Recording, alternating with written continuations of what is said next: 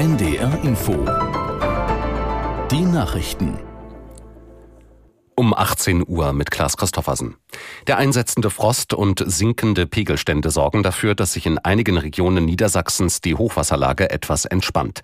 Die Behörden geben allerdings noch keine Entwarnung. Aus der NDR Nachrichtenredaktion Felix Tenbaum.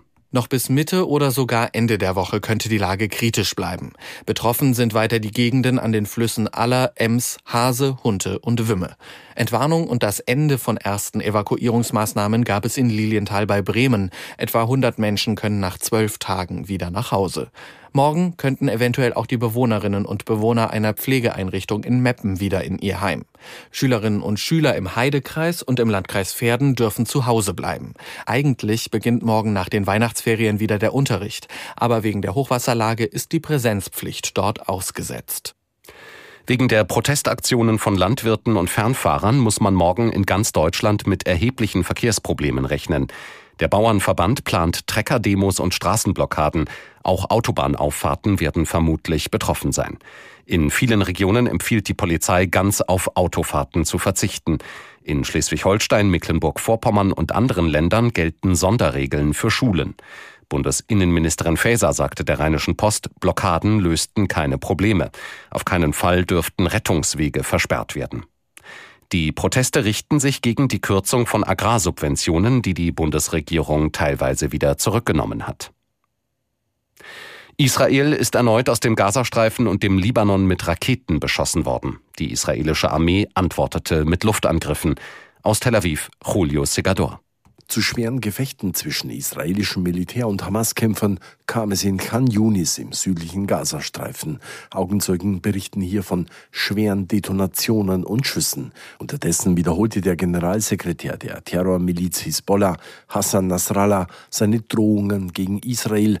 In einer Rede betonte er, dass die Reaktion auf die Tötung des Hamas-Funktionärs al-Aruri auf dem Weg sei, aber nun von bestimmten Entwicklungen und Gott abhänge. Eine Kriegserklärung gegenüber Israel sprach er nicht aus.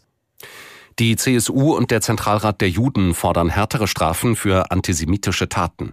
Bei der CSU-Klausurtagung im Kloster Seon sagte der Zentralratspräsident Schuster, im Kampf gegen Antisemitismus sei Bildung aber genauso wichtig und notwendig wie härtere Strafen. Die CSU fordert nun in einem Beschlusspapier mindestens sechs Monate Freiheitsstrafe für entsprechende Straftaten. Antisemitismus müsse als besonders schwerer Fall von Volksverhetzung eingestuft werden. Gegen einen in Nordrhein-Westfalen festgesetzten mutmaßlichen Islamisten liegt nach Polizeiangaben ein europäischer Haftbefehl vor. Der 30-Jährige aus Tadschikistan soll nach Österreich ausgeliefert werden. Die Staatsanwaltschaft Köln wirft dem Mann vor, gemeinsam mit anderen einen islamistisch motivierten Anschlag auf den Kölner Dom geplant zu haben.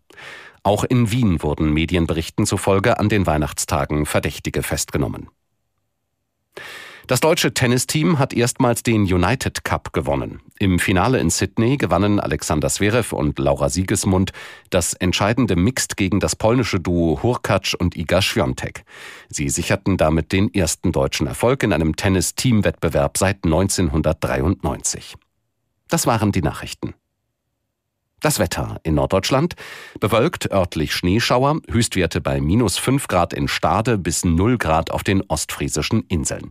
In der Nacht hin und wieder etwas Schnee, Tiefstwerte minus 1 bis minus 11 Grad. Morgen überwiegend heiter, zeitweise Sonnenschein, im Ostseeumfeld Schneeschauer, minus 5 bis plus 1 Grad und am Dienstag viel Sonne, minus 5 bis plus 2 Grad. Es ist 18.04 Uhr. Ich habe das Gefühl, ich muss mich bald entscheiden, weil sonst äh, mein Körper mir die Entscheidung abnimmt, aber ich verspüre einfach keinen starken Kinderwunsch. Ich habe aber Angst, dass wenn ich das nicht mache, dass ich es dann später bereue.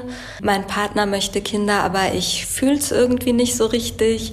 Oder ich möchte eigentlich ganz gerne Kinder, aber mein Partner möchte nicht so gerne. Ich habe Angst, dass mich das total überfordert und kann es mir aber andererseits eigentlich auch vorstellen. Manche kriegen auch richtig Druck vom Arbeit